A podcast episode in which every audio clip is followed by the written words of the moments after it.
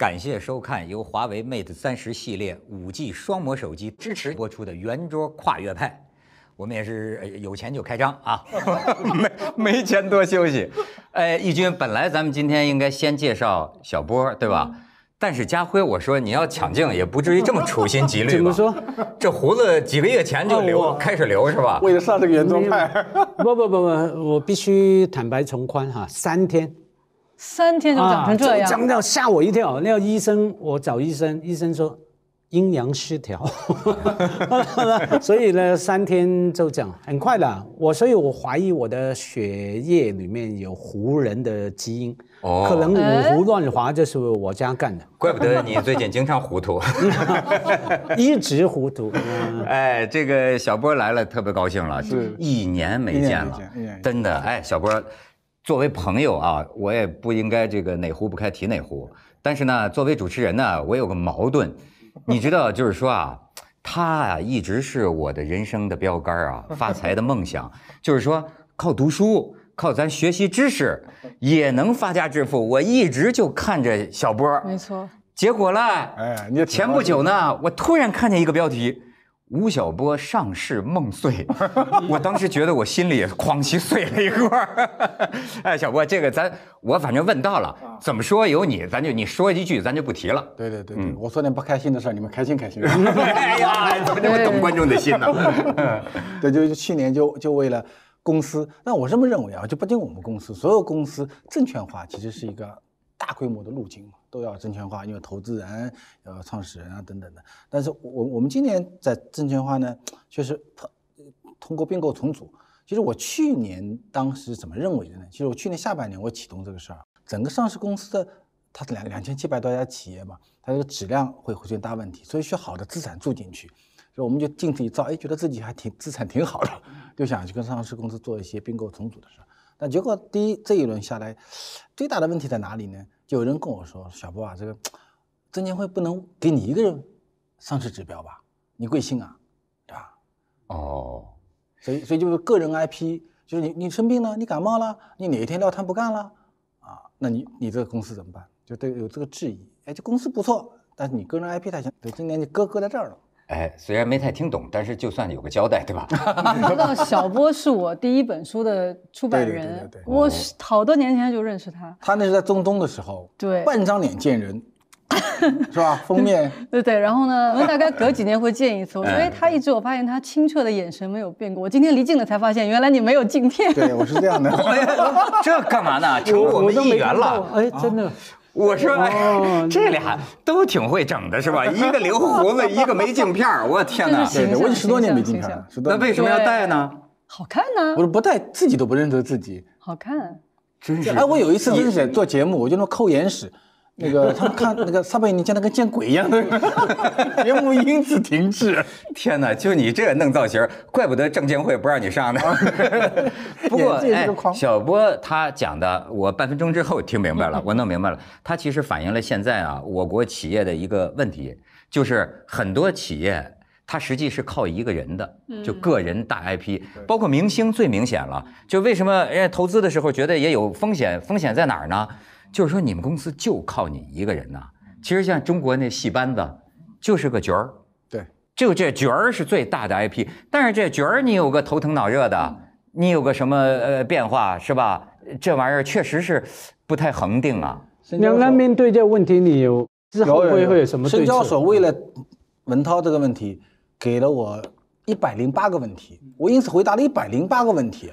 跟老婆关跟老婆关系怎么样？对对对，基本上写了本书了了，已经 九万多字的回复，告诉他们说，咱们公司不是靠我一个人，我生病、感冒、咳嗽、退休，公司还是往前跑，啊，还是还是要解释。所以说啊，他讲的这个啊，的确，那这个对的，上市公司就哦，那不是我们公司啊，你从普普世来讲，比如说美国的四大好莱坞电影公司基本上没上市的，因为大家认为说你你你今年能拍一部好的片子，又比明年卡梅隆一样是吧？你你拍个《泰坦尼克》拍谁？你未必明年能够拍好片子。那作家也一样，今年过十万，明年可能只有五千。所以你的不资本市场需要的什么？是个稳定性。比如你今年赚一万，明年你赚一万三，后年呢赚一万六千七，大后年呢赚两万一就挺好。他不希望呢今年赚一万是吧？明年你赚五万，后年呢你赚八千，后年赚两万六。他最害怕的是波动。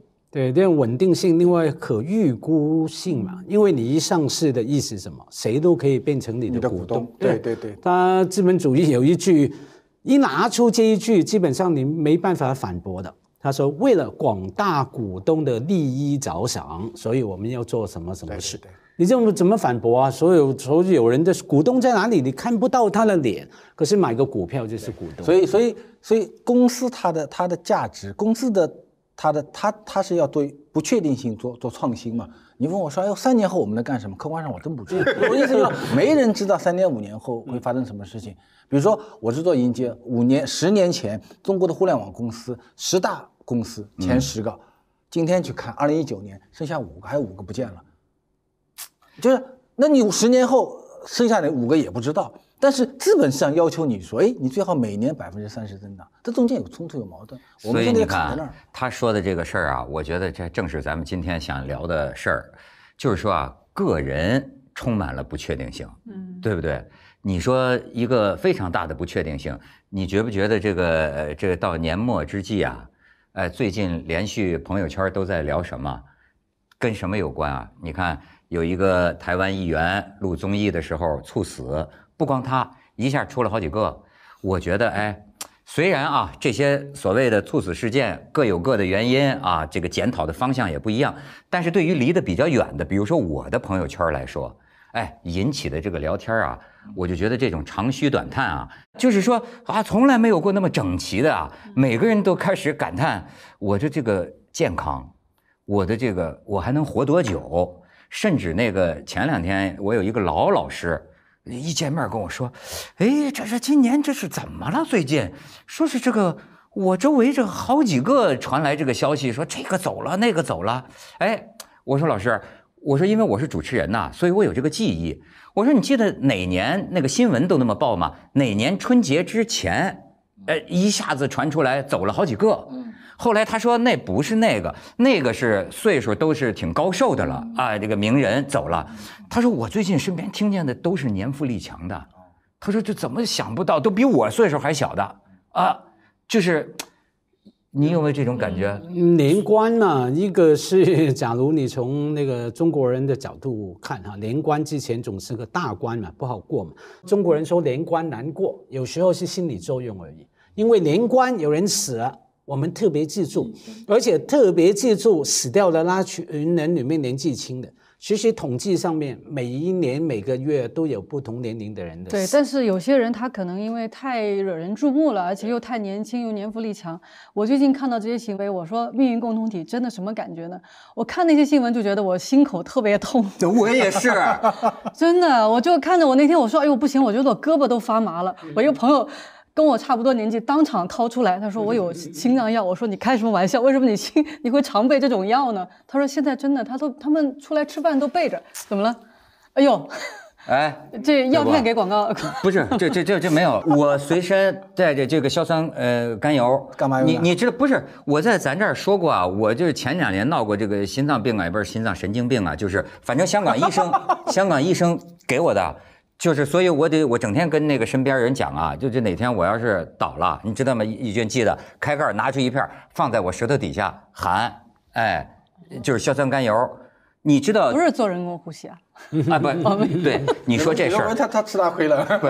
这个这个美国心脏病的那个医学杂志讲，百分之八十七点七的心脏骤停事件发生在医院之外。嗯，为什么我对这个事儿戒慎恐惧啊？就是你看，光我身边的同事有一个司机还跟我特别好，咱们深圳这边的啊，还有一个另一个同事，就这些年都是有的是这个心梗，有的是突然中风。我有一个同事还真是就是说挺感人的，最后大家分析他的那个情况是什么？正在马路上开着车，他肯定是觉得不对了，之后他还勉力把车停在了路边拉了手刹，人才走的。你说说，所以人有不同的突然的猝死哈，呃，都是悲剧嘛。可是，假如发生在某个时间点，你会特别觉得悲上加悲。像很多这种朋友朋友的例子啊，其中一个是我在呃工作的地方那边有个师傅的水电技工哈，非常老实的。我家大大小小的事我都找他来帮忙哈。然后呢，后来一天，哎，那边的 office 办公室的人通知我，哎，那个呃很凑巧，跟我一样叫阿辉哈，他叫我阿辉伯，我叫他阿辉仔。现在很像了。然后那个呃，反正他说他过去了，走了。我说哎，怎么搞了？他好像才五十出头哈。对啊，昨天死在家里这样。他呃就初始嘛，五十出头算是好。可是呢，他就是以前离婚，然后两个小孩分了，太太呃照顾一个，他带一个，很辛苦的呃前线的工作，基层工作这样带，把女儿带大了，然后大学毕业了，然后呢还策划好六月毕业，八月说哎我要报答父亲，带父亲一辈子没有出去旅行过，然后去安排了去曼谷旅行这样。然后就在八月份出发前去世，所以就在那个时候死啊，死亡都是悲哀嘛哈。可是你觉得更强烈的悲哀，而且你感觉是不是说，哎，呃，从一个角度看，说他累了，他也觉得累了，啊，女儿我把你带带大，我责任了了，差不多了。我最近走的一位我的朋友，也是我的一个老师，就是他送进去的时候还有说有笑的，就是跟这个医生还认识嘛，还在讲话的。然后当时一个判断说是小面积的这个心梗，觉得没事儿，但是往里面就是要装支架、伸那个管子的时候，突然就变成大面积心梗。就后来有一个医生就写，他说，因为他是做手术的医生，他说我见过生命的顽强，就有有的人你可能都觉得没救了，他还一直活着，他也见过脆弱，就他好像你觉得特别没缘由的，就以为都是可以救过来，就突然就。我一五年的时候来来深圳，我不是看企业嘛。我唯一一次付费看企业的就在深圳，付了我几万块钱，去到华大基因，跑进去，进门进去，他们跟我讲基因，院长讲出来以后说吴老师你怕不怕死？挺怕死的，来查一下吧，十万块钱查一次，说给我打六折，花了六万块钱，查完以后我有猝死基因啊。有猝死基因呢，都是猝死基因啊！猝猝死就就是个基因就是四个字叫猝死基因。我的天哪！就花了两个多月以后，那现在的查一查可能花几千块钱吧。那我这瓶 送你了。不不会不会，小波老师没事没事，百百岁我也有一瓶。哎，小小波不能这样讲，你这样讲更难上市啊。对对对，证监会证监会证监会查我猝死啊，证监会听见了。但他其实没关系，因为讲太小波太有牺牲精神了。他跟我讲什么东西？就你是怎么办呢？人很多人是有这个基因啊。那就比如说，你不能跑那个，不跑马拉松，你不能跑全程马拉松。然后几个呢？还第二呢，你不能打拳击，比如你去练拳击，这是不行的。第三个呢，不要去蒸桑拿。哦，它有几条？对，好些人是。它就激烈运动，就激烈运动，不要不要去搞这激烈运动，比如打打网球啊，打打高尔夫啊，打打麻将啊，上上圆桌派啊，都没问题，绝对不会猝死。我觉得有些东西是跟基因相关，它原来没有检测到，不知道。那像我们知道了以后，那就我就去不去打拳击。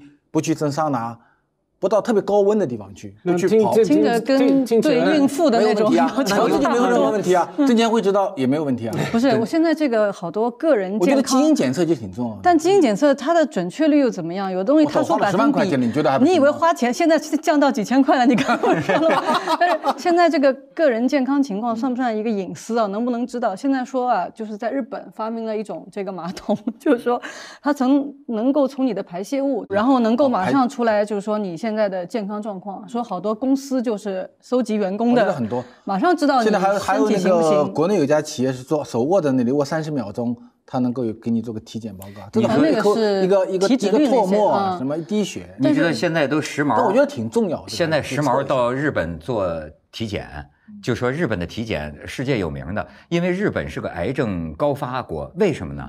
因为它老年社会。呃，就所以呢，就是现在好多人时髦到日本，就说据据说把你这个细胞里，恨不能有一个癌细胞都能给测出来那种。当然我不太懂啊。他就他的整个就是说他的精准度比较高。我觉得现在其实年纪再轻去做一些基因检测啊、的体检啊，像我一年做一次，你做不做？我还要想我我想加一句，像我抽烟，我我肺就做的特别的仔细。对对对，就特别的仔细。对，那你准不准？之后就算准了，你如何来处理？如何来对待？有没有准确的？比方说，你肺的有什么基因，这个有什么毛病？你如何来安顿？如如何来治理啊？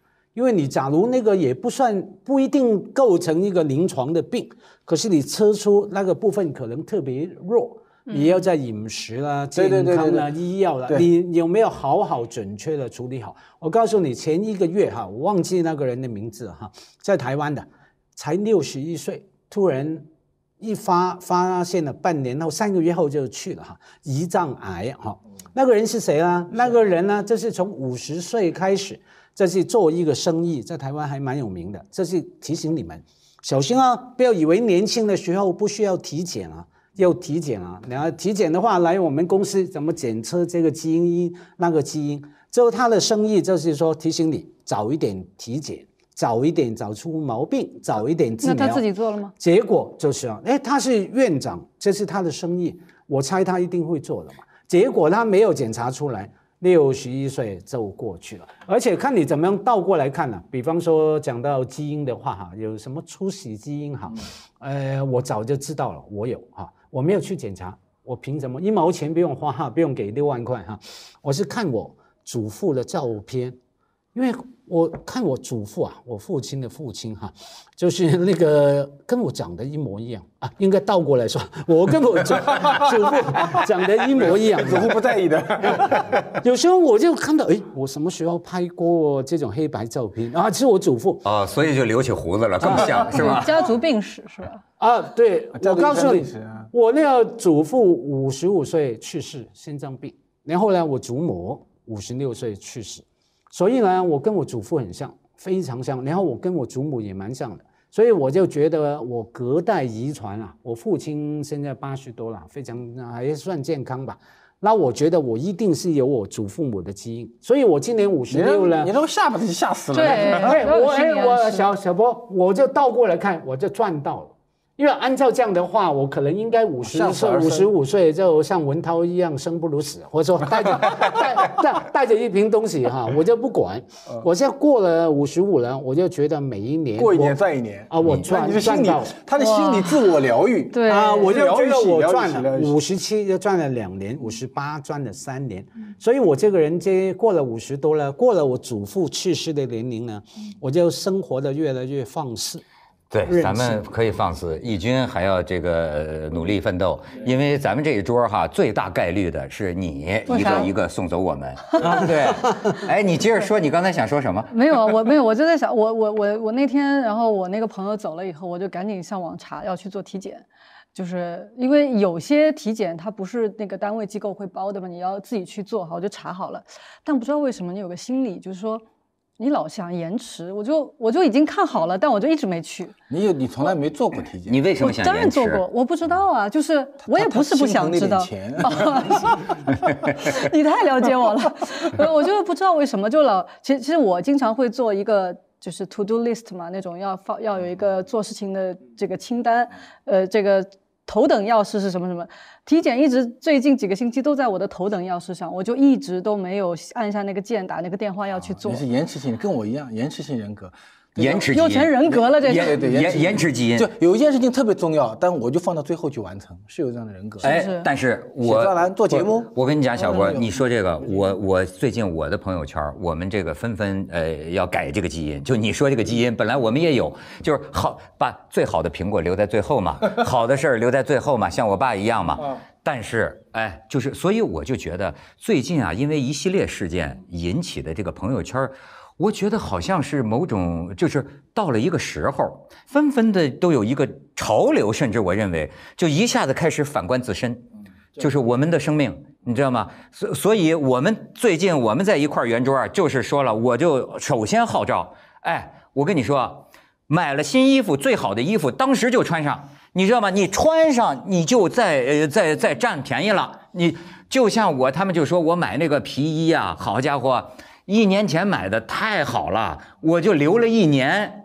没穿过，一年后再去看五折。我为了平衡，我为了平衡，你知道我干了一件什么事儿吗？我又买了一件。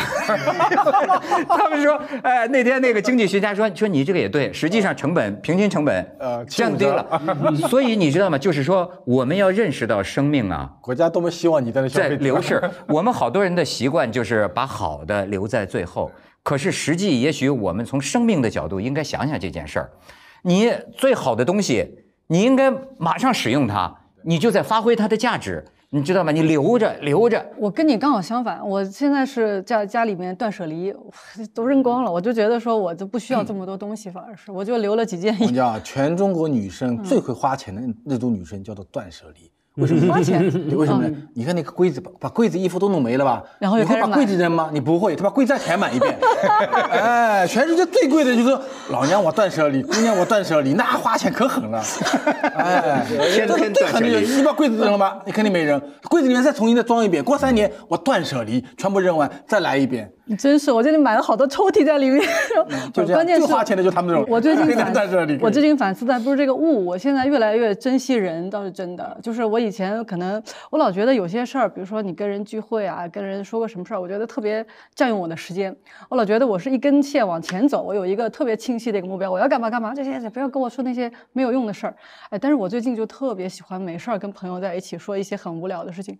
我开始意识到，就是说当我有朋友走的时候啊，我开始觉得其实每一。个每一个人际关系吧，他们的存在是支撑了我的这个世界。就是你有不同的人的这种人际关系，是你的这个世界能打开多大。一个人走了，我就觉得有一个角就瘫下来了，确实是这样。那不是英国有一个诗人写的非常有名的那个诗嘛？就是“丧钟为谁而敲”，就是每一个人的失去都是我的缺少。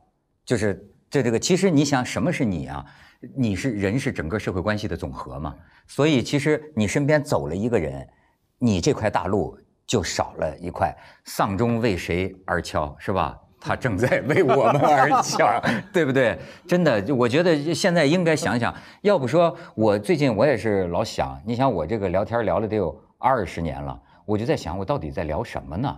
哎，新闻也聊啊，经济也聊了，但是又不像人家那些呃专业的新闻财经人聊那么专业。后来我想啊，这个我聊的。说一千道一万，聊的是人生。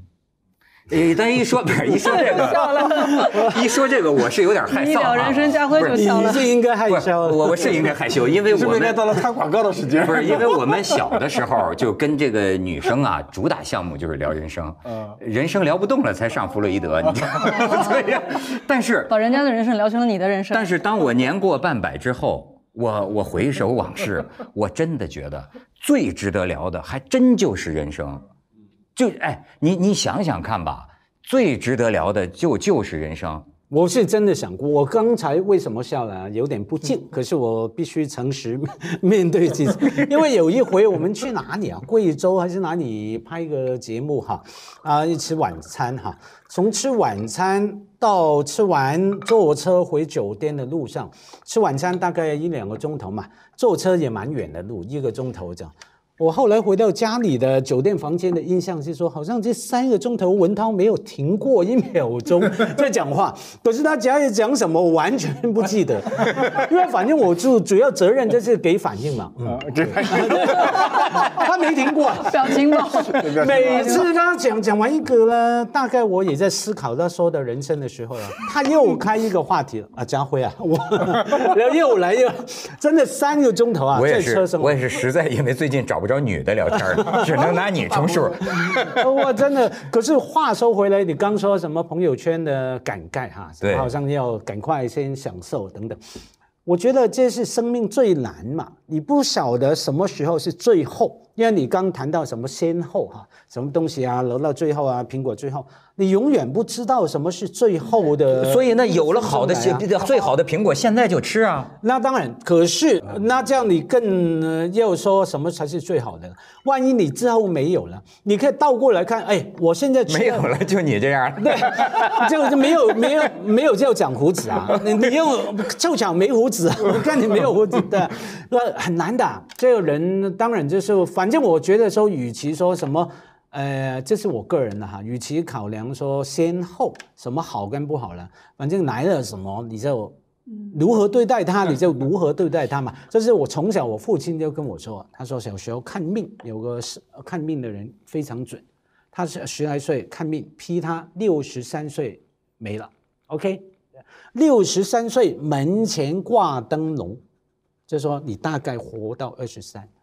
那我父亲工作到五十多了，存了一点钱呢。从五十五六岁之后到六十三岁中间做什么了？只做两个字：花钱，吃喝玩乐，什么去旅游啊，把钱花。因为他就是这样想，我到六十三我没了嘛，我留着干嘛呢？我当然把最好的，呃，小孩也长大了，自己独立了啊。当然他不知道，其实我希望他留给你是吧 留些遗产啊。然后然后他花，结果六十三，我父亲非常健康，跑钱没了跑一百跑一百米比我快，然后钱没了，就是钱没了。而且两大悲剧，很多钱的时候命没了，啊命没了还很多钱，两件事都要不要？真的啊，小波他六十三，我父亲今年呃八十二吧。从六十三到八十二，跟基本上他跟母亲的生活 就是在我的身上，就是我快没命了，你知道吗？后来我告诉你更精彩啊！我父亲很不服气，活到六十五岁的时候，怎么还在啊？还那么健康，还在广场看到大妈还会心跳啊！他说这样，我说好，那个算命的还在不在？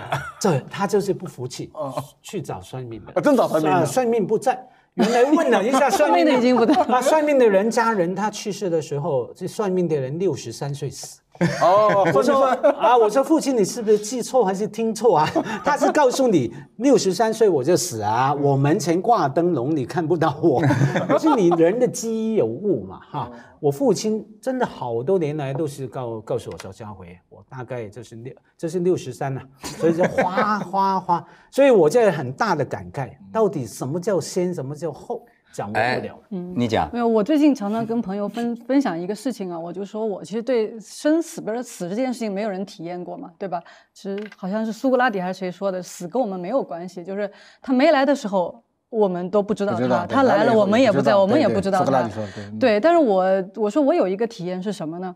是生孩子，因为呢，我有一次啊，哦不是不是有一次，一共就一共就是疼的死去活来。不是不是不是不是，呃，那天我进产房之前的一天呢，我还在那里写，我在写，我就是在写文章，但那个那一章呢，我怎么也写不出来，我那个题目，哎呀，我就觉得那个结构我就是不行，我就使劲在那儿在想怎么弄，然后我在生的时候还在想那个文章呢，其实我真的，结果呢，等生完了我才恍然大悟，我说这个话题我根本不应该写它，就那整个那个话题我就不应该写它，就把它扔掉了，我就什么都很顺畅了，可以写。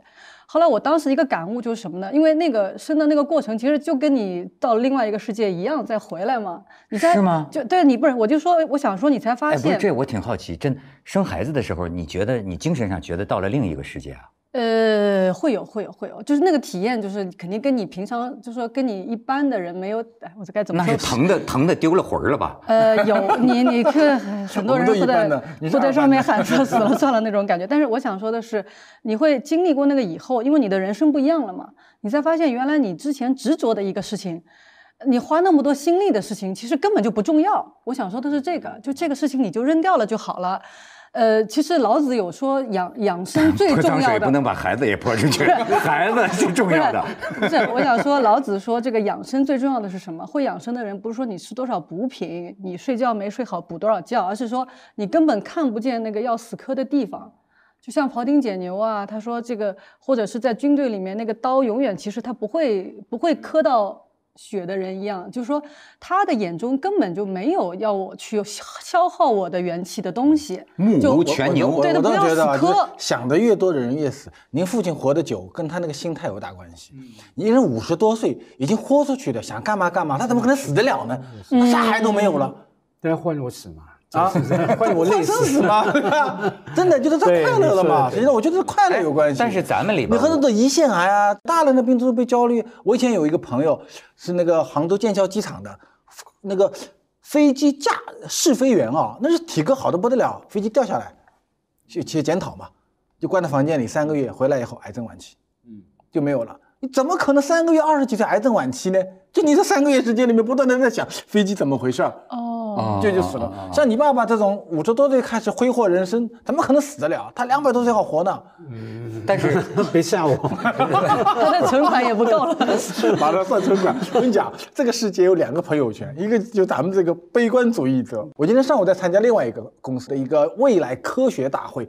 那人家谈什么东西呢？谈人到底会活一百五十岁还是活九百岁？你看咱们这人谈能不能过五十岁，人家在讨论怎么过一百五十岁的问题。对，哎哎，听说有些硅谷大佬都已经换了基因、换了血了吗？有一个曲线叫做 Donna 曲线，就那个 Donna 公司做的曲线，它是这样的，它的曲线，就就里面所有的那个新科技的，比如人工智能啊、五 G 啊、什么物联网啊，在那个线上面，那天他们画给我看，二零一九年那个 Dona 曲线最顶端那个叫云计算。你说吴老师，咱别投了，那个里面都是大佬，谷歌啦、微软啦、阿里啦，都弄完了。那我说这个现在最顶头那个东西呢，四个字叫人类永生，哎，哦是的你据你对新科技的了解，有永生这事儿靠谱靠谱那那天我看那个王石还还还还说呢，说这这完全这是胡说八道什么的。今年你看到没有？有一个啊科学是六月份的一个科学杂志的一个报告，日本人把心脏打印出来了。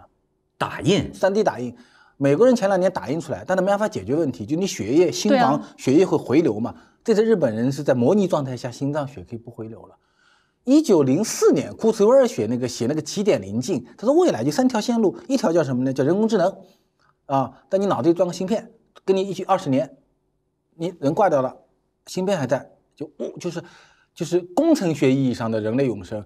第二呢，叫纳米科学，就身上的任何机构都可以被打印出来。第三呢，叫做基因科学，打印出来能用吗？能能用，现在什么都能用，什么都能用，心脏都能用了呀，对对对，都能用了。肺现在不是肝肺都打印出来了，那还让人捐器官，你还还捐什么呢？不是，那你照您们说，那还是号召是可是人捐什么器官呢？现在很贵嘛，对啊，现在非常贵那个第三就基因科学，就你基因提取，脑科学基因提取。我我今年那个在在拉斯维加斯有一个八零后的一个哈佛的一个一个中国人一个科学家，他们做了一个产品出来，手断了以后装一个机器手，用用脑大脑来控制它，跟朗朗一起弹钢琴。哦，这个我好像看过这个片子，脑脑控制就用呃脑脑脑意识但是挺好玩的。就是说啊，你还得有一，你还得训练用它，就是你脑子里得有个明确的意念。对你去好像是不是说你也不能胡思乱想？对就是你得有训练真的有点类似于念力一样的东西，你形成哎能触动那个电信号，对对对吧？我我其实现在是是存钱，其实挺重要的。哦，现在就真挺 他不是也会从10万减到几千吗对对不会吗对对对，我们有些就很等着那一天等着那一天现在就像青霉素发明一样的，比黄金还贵。过个十年，青霉素就很便宜了。它现在现在就那个可能青霉素可能还没被发明出来，或者还在实验室里，他活得久一点。哎，已经，你想插什么话？没有，我刚刚想说，就是我最近看一个那个英剧嘛，里面就是有一个小女孩跟她妈讲，她说我要去苏黎世把我的大脑去下载了。她妈说你是去安乐死吗？因为一般人不是去瑞士都是去安乐死吗？她说不，我永生了，就是她把她的脑袋整个电子化了嘛。嗯，他说我们以过去认为这叫死亡，他说不，这叫永生。对哦，我看了那个电视剧了，嗯在那个奈飞上。你知道，我最近还我我我最近看了个真的，就是纪录片，还不是电视剧，叫这个，如果我没记错的，就是生物编辑技术，我忘了叫什么名字了。呃，非自然选择。非的，就是有四五集，所以小波这个事儿还真可以聊聊。就是说，他这个讲的呀，我们电视台的一听就懂，就是说我们已经有这个技术了，就是啊，你的基因是可以剪辑的，是可以剪辑。可以剪辑的。癌症就是很多就是基因。然后这个这个片子里已经拍了，已已经有三亲婴儿了，现在已经有了。就是你看，呃，夫妻两个有一方有遗传病不能生孩子，那么现在是什么呢？把另一个女的的，然后这个孩子已经生出来了。就是就这个这，所以但是这个片子他在探讨一个伦理问题，我觉得很有意思，就是说。他说好像是一种什么蛋白质分子，就是说它就像剪刀一样。他说，可是为什么现在世界各国都非常慎重啊？就是说问题是人类现在已经来到了这么一个门槛儿上，就是我们能怎么样改造我们自己？嗯呃，怎么样更好？你知道他这个片子里边就讲到你这个问题。现在有些大药厂已经根据这个生物基因呐、弄出治疗有些遗传病的药，几百万美元。那有些小孩得这种病，家长真是哭的可怜呐、没有捐助，你哪能就说这大药厂你怎么这么没没良心呢？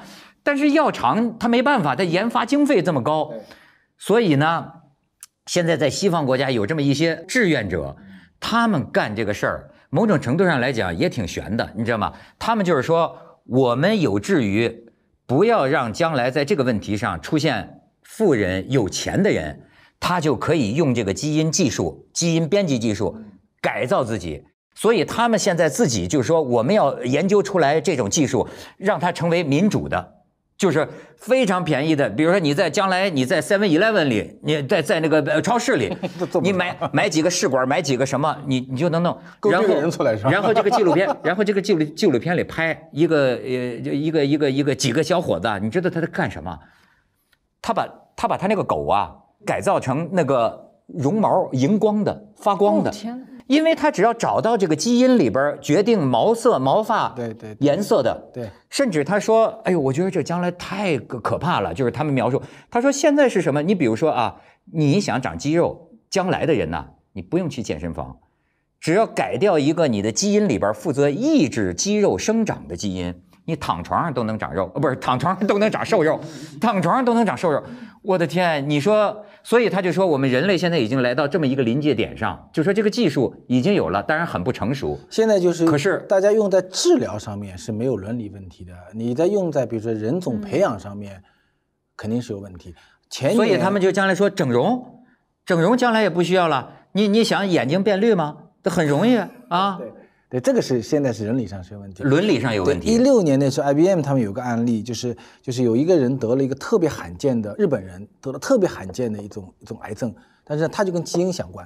但如果你一般去找这个基因呢，你要大概要他们说跟我说读那个论文啊，要读那个上海大厦那么高，就论文叠在一起有三百多米高，你人读不出来嘛。后来就用机器人来读，读了以后大概一天不到时间读出来，为了把那个基因找到，然后就把那个女的救活了。这是一六年特别著名的一个案例，就治疗是通过基因剪辑来来治疗。但你刚才讲的，把她眼睛变绿啊、变蓝啊、长出第三个手啊，我不知道有没有可能啊？这肯定涉及到伦理问题。那它背后一定那个伦理问题啊。背后第一个是我们要先把要问题是你改变的东西，其实我们为他对他未必了解。对你被改变的时候，你认为它跟它跟 A 相关，它其实还跟跟跟 B 相关，但我们不知道，人类的认知边界有限嘛。可是不不管跟什么相关，我们先要先把它界定为疾病啊。现在比较能够开放的，你刚刚也说了，那是病啊，我们治疗疾病治疗啊要把它 define，把它界定定义为疾病才比较好办。可是背后的整套的伦理的问号，其实不是新的东西啊，一直以来不是在不同的年代、不同的地方都说，哎，那一个群体，可能这些群体是什么呢？口气、呃口口疾，讲话口疾，像我这样大舌头的啊，不适合生存，可能用种种的方式把它灭绝啊灭绝甚至至少把它隔离，隔离对不对？对对其实他的理由也听起来对他们来说很充分的，不然他们会把我们整个群体拉下水平拉下来纳粹。就这个说法。对啊，然后有些人说你智力差，甚至你皮肤黑的、皮肤有某种颜色的人就灭绝等等哈。所以其实这个逻逻辑背后是一样的，就是谁有权利到最后去决定生命本身剪接这个那个哈。所以对，就是过去你比如说一般动物或者咱们以前的人跨越不了这个障碍，但是现在你看科技来到了这么一个时候，就是说展望未来。你是很有可能获得设计自己的能力的，甚至不表现在你的孩子，对你当生就能改造自己。而且我但是你能你，但是我们怎样决定什么是应该改造的方向？么是完美的？这很难，什么是好的？伦理上解决。而且从从民主角度来讲呢，我听我我不是我讲年初见到那个哈佛的那个脑科学中心嘛，他们现在在做一个事情呢，就是脑力集中训练嘛。比如说，它的一种技术可以，我们一般人的注意力集中注意写稿子，一般不会超过一个小时的。一个小时以后，你就会分散啊，或者你要再需要集中。他们现在是跟那个 NASA 和奥林匹克运动队在在训练，能够让一个人的注意力集中到四个小时以上。这是需要花大量金钱和技术来完成的。那会变成什么问题呢？就咱们生个孩子都是五六岁读小学，有的孩子干一件事儿，十分钟就啊乱搞了，有个孩子可以集中注意力两个小时。就是说，可能十岁就可以读哈佛了。对他就是他，对对对，他就是从出生的那个教育开始，他已经已经有人变成超人，有人是人，但是就是值得担心的。但这个是完全，这已经完全已经一基本上可以应用到临床环境下的一个技术了，已经是。但是我问你啊，小波，就是有一个呃非常让人担心的一个事儿，就是什么呢？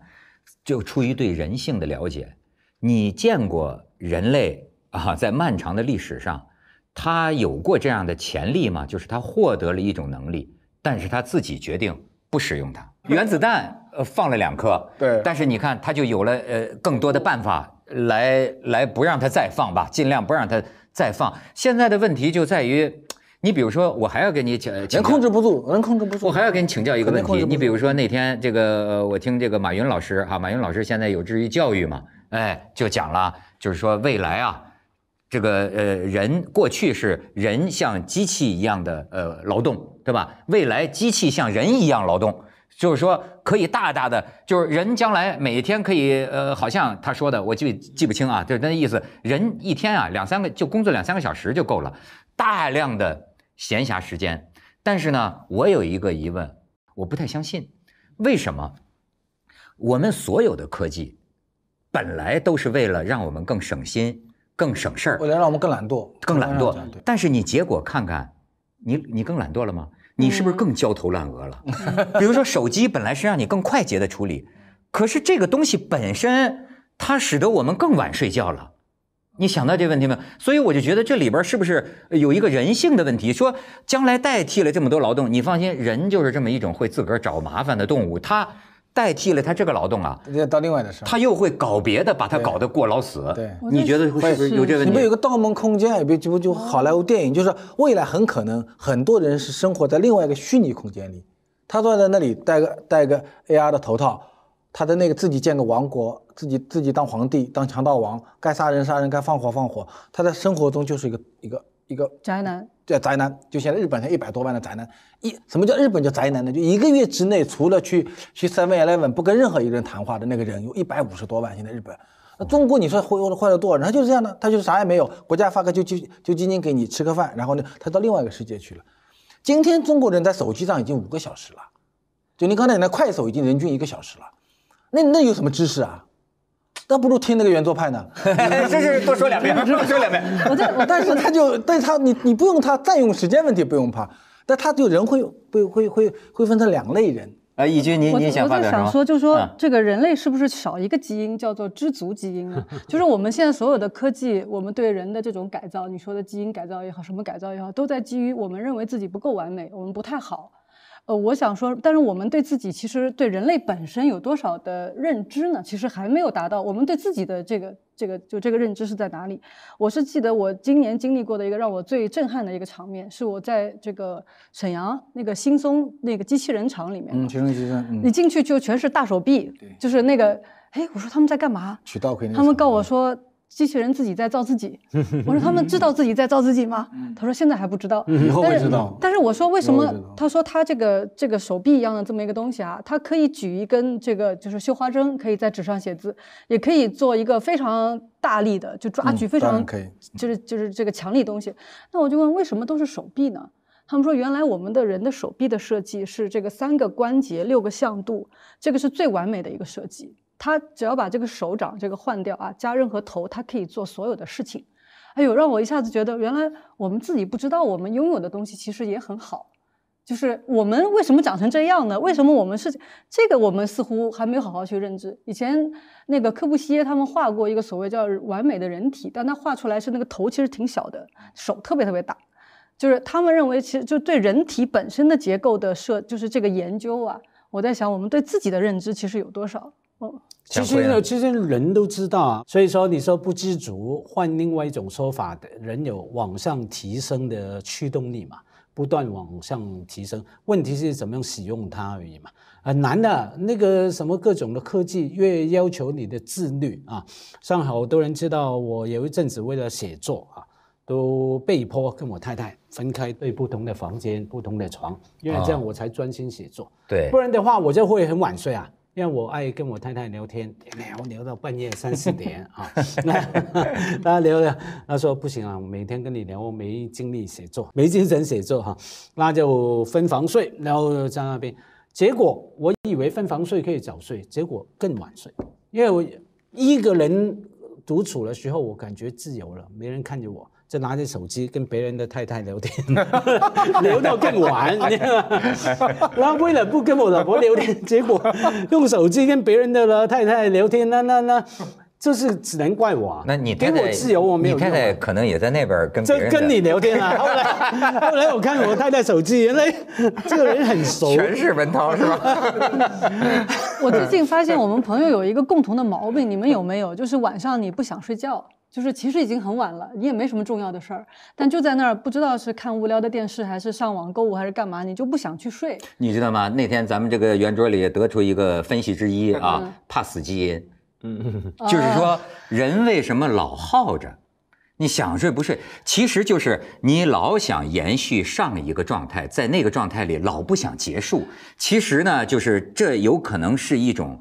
就跟那个怕死一个原理嘛，就是哎延长延长，好像一睡过去就是一个一个状态的结束嘛。你你老想把上一个状态延长延长，就像不散的宴席嘛。我们希望永远不可是散的那宴宴席。也没啥好的，这没啥关系吧？晚上不睡觉还那么美好的理由啊？我不我我自己 感觉不是，我就是图那个那个静。其实那时候呢，你就是周围有点比较安静的那个感觉。你不觉得我们白天只要你有一个科技的东西在手里，你就你觉得整个你的状态是纷乱的，就好多好多事儿，就是本来你不需要去回答的事情，是不是？到了晚上，你那一段时间突然觉得很静，所以呢，你看刚才咱们说的这个，你现在有了很多这个生物的这种技术之后啊，它涉及到一个，哎呃单个的人不说了，现在是整体的、全体的这个人。你比如，我就看着那个生物编辑技术的那个那个人讲，就说这事儿没法民主。现在这个都是非法的嘛，就是你不能自己随便改造基因，都是非法的。他说：“为什么我们不能放开这个口子呢？”他说：“因为这个就涉及到一件事儿，这种事儿没法投票，不是说你呃说少数服从多数，而是说一旦有一个进来了，人类的基因库从此就永远的有了这个，它会影响到你全部人类的基因。所以说这你不能说 多数服从少数所以，克隆它必须全体。这个这个问题技术现在是被禁止的，严禁的嘛。就很复杂，就很复杂。嗯，但相比之下，我觉得小波呃有章法，他呢他自控力，他他能，你看，我记得当年小波就说他怎么发家致富啊？他说他从这个呃回国之后呃开始一年买一套房子，我当时我我是不是你说的？对对对，我很长时间一年买套房，一年写本书。哎你的房子什么时候断舍离？你的房子？不是，那我现在问你，年不让我买不是你现在这又上市梦碎，肯定是还想继续上等等。这你有没有想过你的人生规划？你这个个人 IP，我其实我想的挺明白的，就是说桌上有很多菜，其实呢，对我来讲最重要的只有一碗菜。比如我说写作，对我来讲这是最重要，但我不能，我不能一辈子只只是财经写作，而且我如果只看到它，其实我也我也成不了一个好的财经作家。那我做企业也好，我投资，哪怕我今天失败也好，我年年看企也好，我觉得跟这事还有关系。你看，我又没写小说，我又没写戏剧，我也没干别的，我也没搞圆桌派，我就干这个事儿。但周边会有一些事儿。那么一年写本书，或者三未来可能我年纪大了一点，三年写本书，这个事儿对我很重要。但我不能三百六十五天只干这个事儿啊，这个人生太无聊了吧？我该打麻将还得打麻将，该旅游还得旅游，该上你节目还得上节目，哎该做点出版，我是这么在想。但这个事儿很重要，我只把这个事儿控制住，我别的都可以自由掉。我是这么想这件事儿。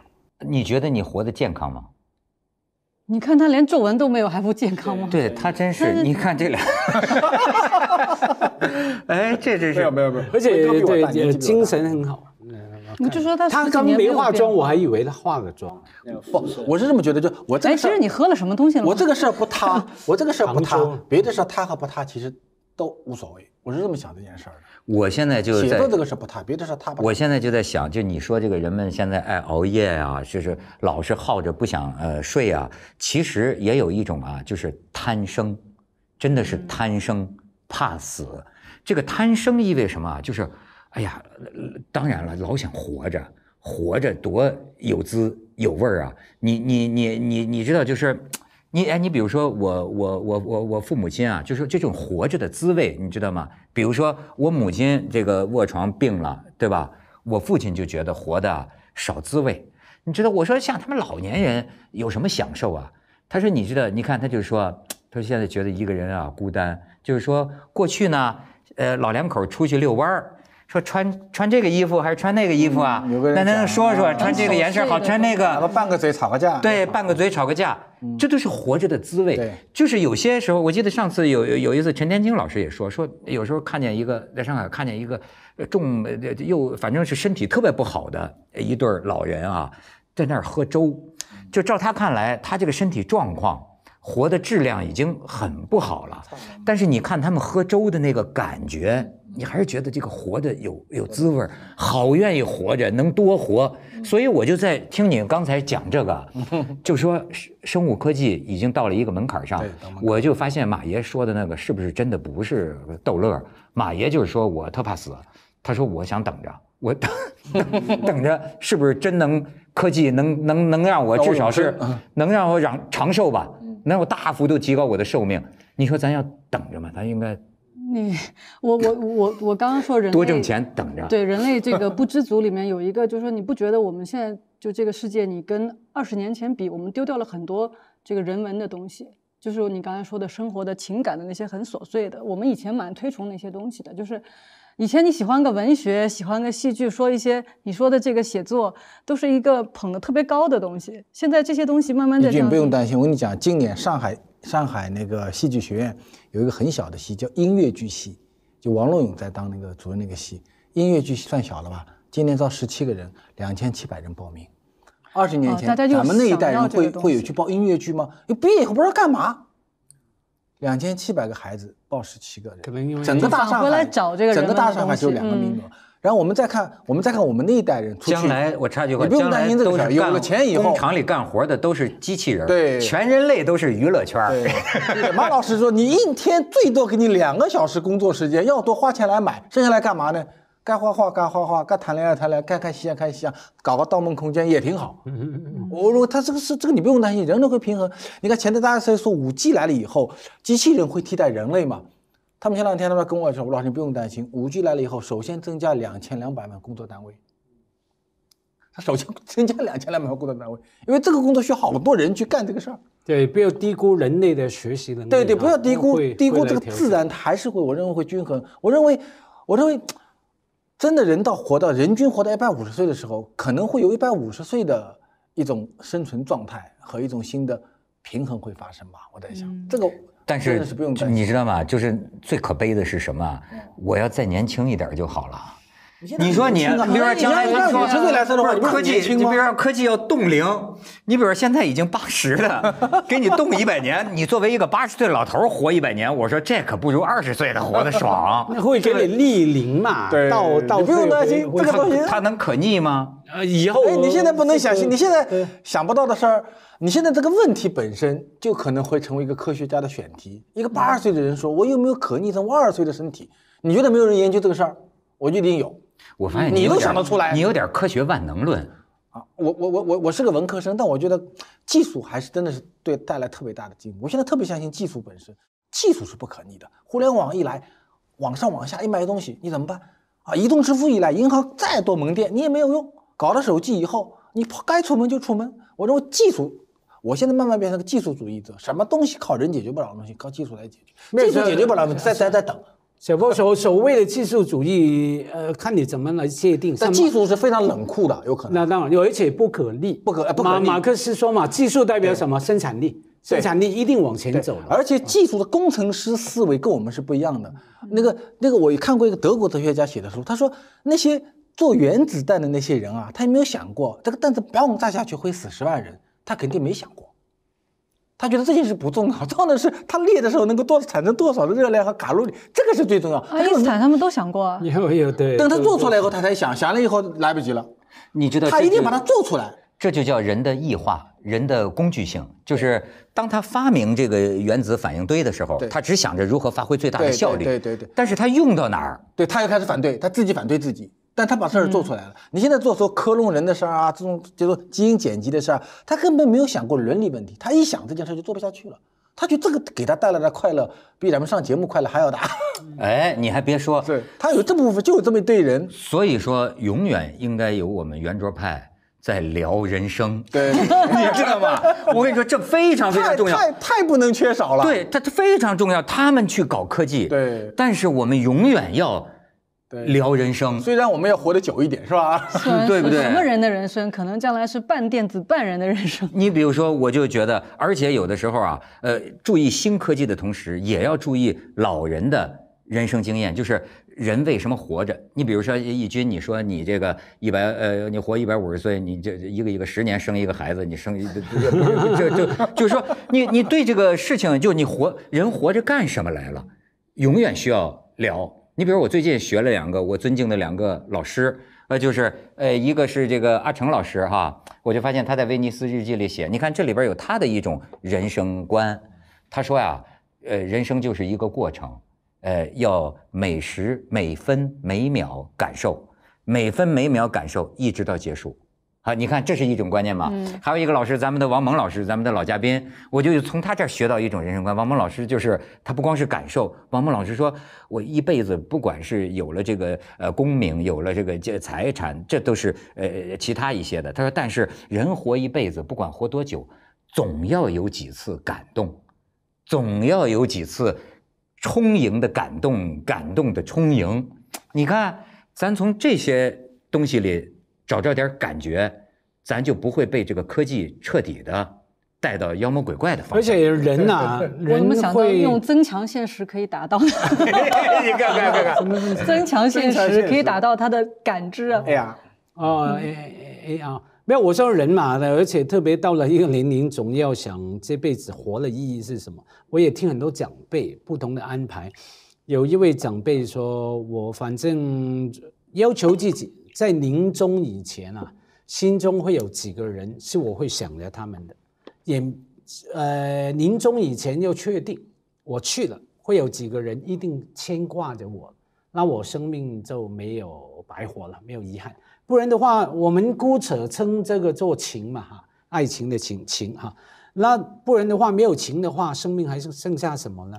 那有没有剩下什么呢？其实一切都会过嘛。刚阿成也这样说，王蒙也会会说。可是最真实的那一刻，就是在你闭上眼睛以前嘛。你在想，哎，我这样走了，谁会挂着我，牵挂着我？或者说我走了，我走的这个 moment，这个时刻，我还牵挂着谁？假如当你那时候发现你没人被你牵挂，也没人会想念你的时候。不是空上加空吗？更遗憾吗？你看情是吧？这叫人生死相许。还有叫债是吧？把钱借给人家，都互相有个惦记。小波最后是讲这个。钱 呢？你呢？我我我最近看到一个朋友是走了以后，一大堆快递还没打开。对，没用完。我就对啊。所以我呢，就是到最后，咱们还得在一块儿。聊人生，谢谢谢谢谢谢谢谢谢谢。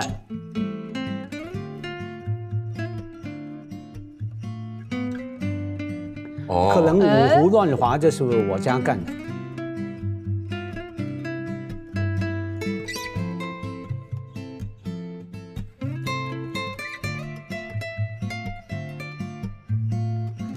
而是说你根本看不见那个要死磕的地方。像庖丁解牛啊，目无全牛，对，都不要死磕。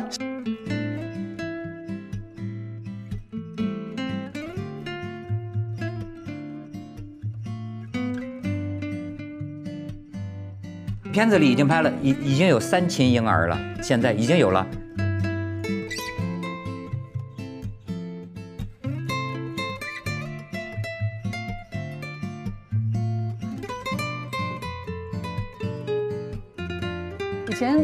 个科布西耶他们画过一个所谓叫完美的人体。